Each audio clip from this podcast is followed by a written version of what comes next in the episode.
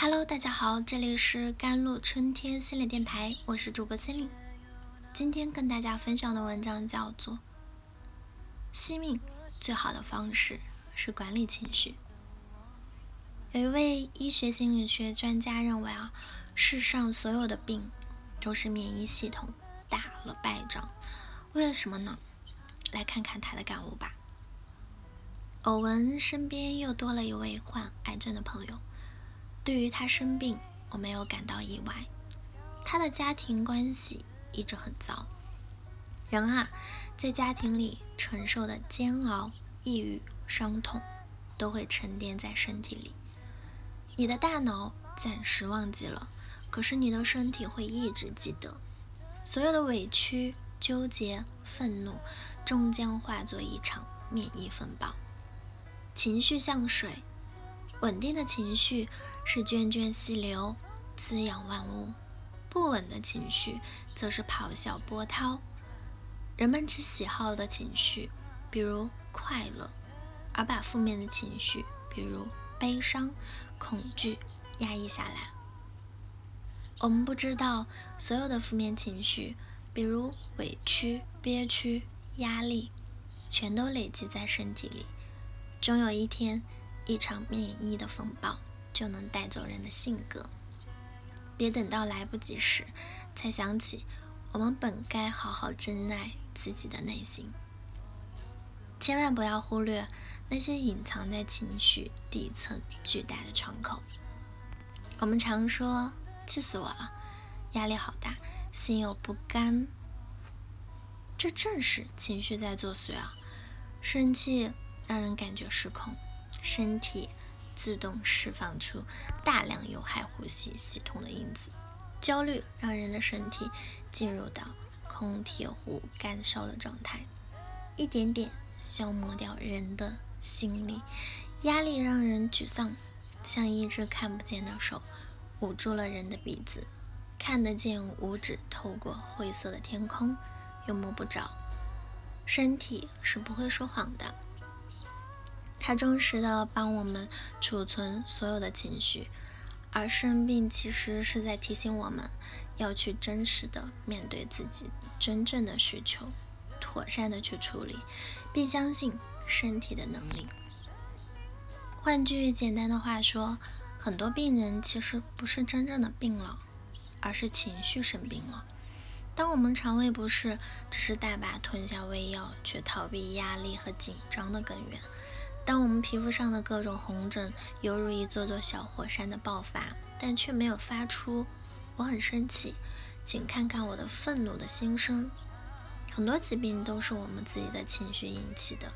即使好了一点，我们的情绪在上来的时候，健康又没了。古人云：“心病还需心药医。”现在看来不无道理啊。做人养生远远不如养心。畅销书作家何全峰曾在书中讲过一个故事：一位知名大学心脏学系主任心脏病发作，病情十分严重，在经历濒死的绝境后，他开始认真思考自己的人生。住院的三个月，他整理了自己的生活心得。然后总结出两条生活守则，这两条生活法则啊，它不是什么保健养生医学良方，而是特别简单的两条为人处事的方法。守则一，别为芝麻小事耗力气。守则二，所有事情都是芝麻小事。人生在世，很多身体的问题都是情绪上的问题，而情绪的问题都可以归结为四个字：庸人自扰。很多烦恼都是因为执念于眼前的小事，在潜意识里把不如意的事放大了。如果为了一件小事而大发雷霆，为了一次误解而深陷悲伤，为了一个批评而自我怀疑，于己无益，于事无补。